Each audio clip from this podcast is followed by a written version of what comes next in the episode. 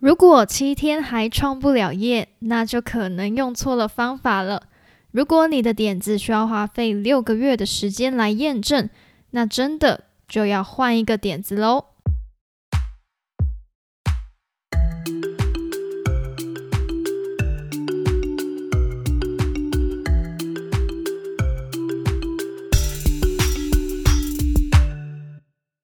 嗨，大家好，我是泰瑞，欢迎来到泰瑞说书。今天呢，要来分享的这一本书，它很浮夸的，叫做《七天创业》。这一本书的作者叫做 Dan Norris。那这位 Dan 呢，他是连续的创业者。他在创业的一开始的七年间都还没有成功，直到在二零一三年六月的时候，创建了一个。OK，全球 WordPress 城市开发的团队 WP Curve，我不知道大家有没有听过。然后呢，这间公司就快速的成长。当然呢，他就是创业成功了。而他的这本书呢，《七天创业》是 Dan 的第一本书。今天呢，我们就来看一下这个七天创业，这七天我们要做哪一些事情呢？其实我一开始看到这本书的书名，就觉得有点浮夸，是真的假的？七天就能创业吗？这个七天创业的心态就是七天呢就要推出产品，不要浪费时间制作一个自己可能也不太确定消费者会不会买单的东西。而这个七天，它每一天都有它应该要完成的一个目标。那在第一天呢，我们就要来先想出一个点子。那这个点子当然就是想说你要创什么业嘛。而在第二天的时候，就要依照我们第一天想到的这个点子，开始开发最小可行的产品。最小可行的概念呢，就是它可以不用到你想象中的这么完美的样子，但是呢，它也是可以上架的产品。所以在第二天就要马上来制作这个最小可行的产品。而在第三天呢，就是来帮公司命名。而在命名当中呢，我们也不用特别的纠结说它一定要命名成什么名字，因为这个公司名称其实在后期都是可以再更改的。那在这本书里面呢，也有提到说，其实我们现在甚至是 Google，它以前的名字呢，也都不是叫 Google，所以在一开始前期还不确定的时候，其实可以不用这么的纠结公司的命名。不过这边也有几个命名公司的方向，就看一下这个名字有没有人用过，或者是有没有相似的，我们就是拿没有人用过的嘛。而这个名字也要简单易懂、朗朗上口，这样子消费者才能够记忆我们的公司名称。然后呢，这个名称呢也尽量要跟产品有关。而最后最重要的一点就是自己也要喜欢这个名字。当我们有了产品，那有了公司名称之后呢？在第四天就要来架设网站，这个网站其实在这本书里面也说，你也可以不用一开始就做的这么完美，不用去拘泥那些小细节、小地方，先把公司网站给架设出来就好了。而 Dan 在里面就说明了如何一天架设好网站，不过他这边的说明也不是非常的 detail，就说你要去先购买网域，然后购买主机。然后安装 WordPress，那这边呢，它是使用 WordPress 架站。那这个 WordPress 呢，它又有一些布景主题，而这个布景主题就买一个你自己喜欢的。那在这个阶段呢，就不用太去纠结这个网站的样式要长怎么样，就是先把这个网站的雏形给架设出来就好了。透过一天的时间就解决完这个网站，而有网站之后，就进入到第五天。这个第五天呢，就是要来开始行销，而在里面呢，他就提供了他十种免费行销的方法。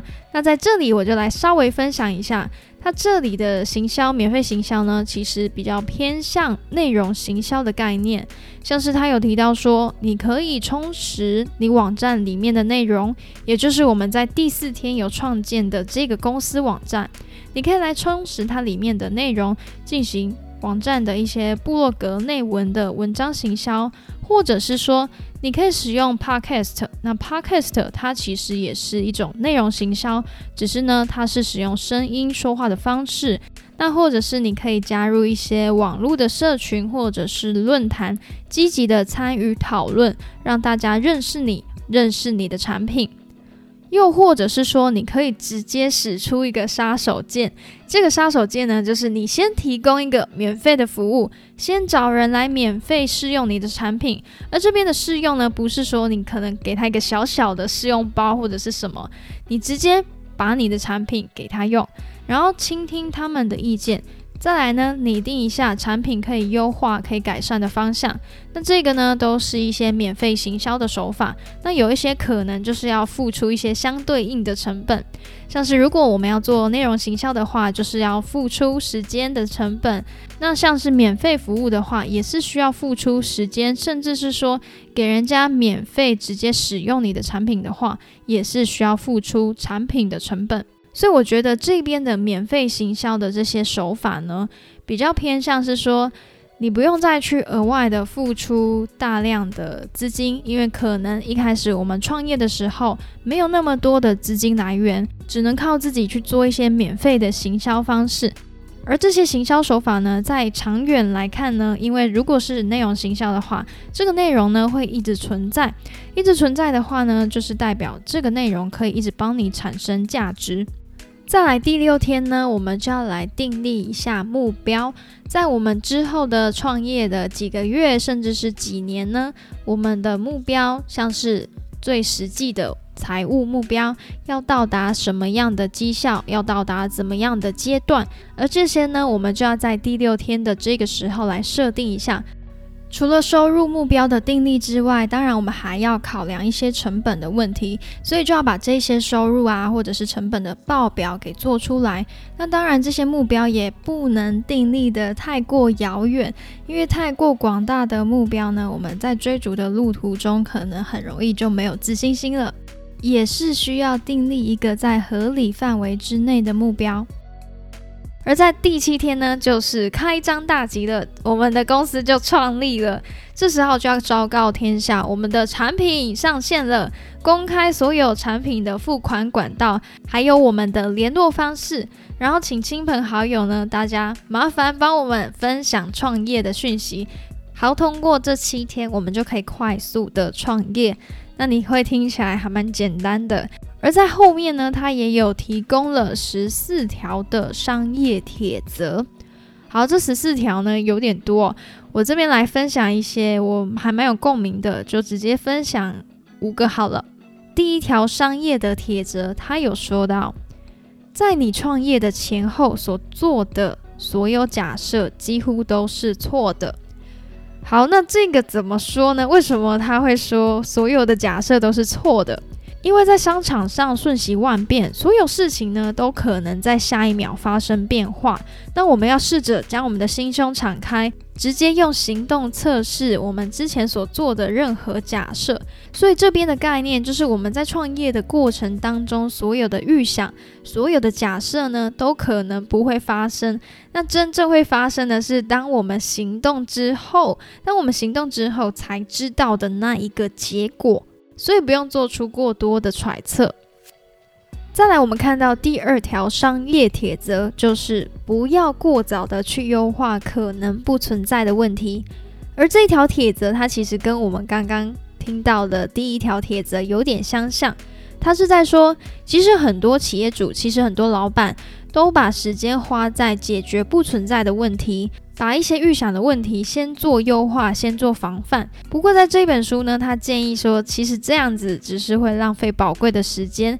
而且现代很多问题都可以快速的解决，那我们首先要先好好想想，现在这间公司的问题是出在哪里？真正的问题是哪一些？找到真正的问题之后，然后看一下说这个问题的优先级、急迫性是哪一个比较高？那哪一个比较高，相对的权重就比较高，就先去解决那个权重比较高的问题。好，再来第三条商业铁则。第三条商业铁则就是不要对顾客失信，遵守承诺，要对顾客遵守自己提供的承诺。那为什么要这样子呢？这样子公司才能够永续经营。再来看到第四条，就是创业时遇到问题，不要跟伙伴争辩到底。不管讨论的议题是什么，这边提供了两种解决方案。第一种，参考同行前辈的做法。那第二种就是迅速的先做出一个决定，那再根据这个决定的执行结果，随时的去调整更进一步的做法，也就是走到哪一步再看一看，那再做下一步的决定。我觉得这两种解决方案都还蛮切实际的，因为我们常常一争辩的时候，就很难看清楚问题的根本。好，最后呢，我们看到第五条的商业铁则，就是保持冲劲。事业要成功，最重要的就是自己的那一股冲劲以及快乐的心态。不过我们会想说，哎，其实啊，不管是不是创业，上班也好。一份事业、一份工作做久了，也有可能产生倦怠感嘛，这个是人之常情。那这时候呢，我们就可以尝试着参加一些社群活动，或者是去做一些你喜欢的事情，重拾你当初创业的那一份初衷。因为身为创业家，应该要期待星期一的到来，而不是期待周末的到来。好，以上呢就是《七天创业》这本书的分享。那我觉得这一本书主要的核心概念呢，它就是先抛开我们所有的那些假设，我们所有心中的那一些如果，直接去行动起来。不过呢，它也不是说你要冲动的直接去创业。它这里呢，也就是提供了这七天，让你直接去验证你的产品是不是可行的。你不用花太多时间来想破头、想破点子，觉得说那个好、那个不好，什么好、哪个不好。所以呢，直接去创业，想到什么点子，你觉得 OK，你觉得可行，就把它做出来。做出来之后呢，才知道真正的结果是什么。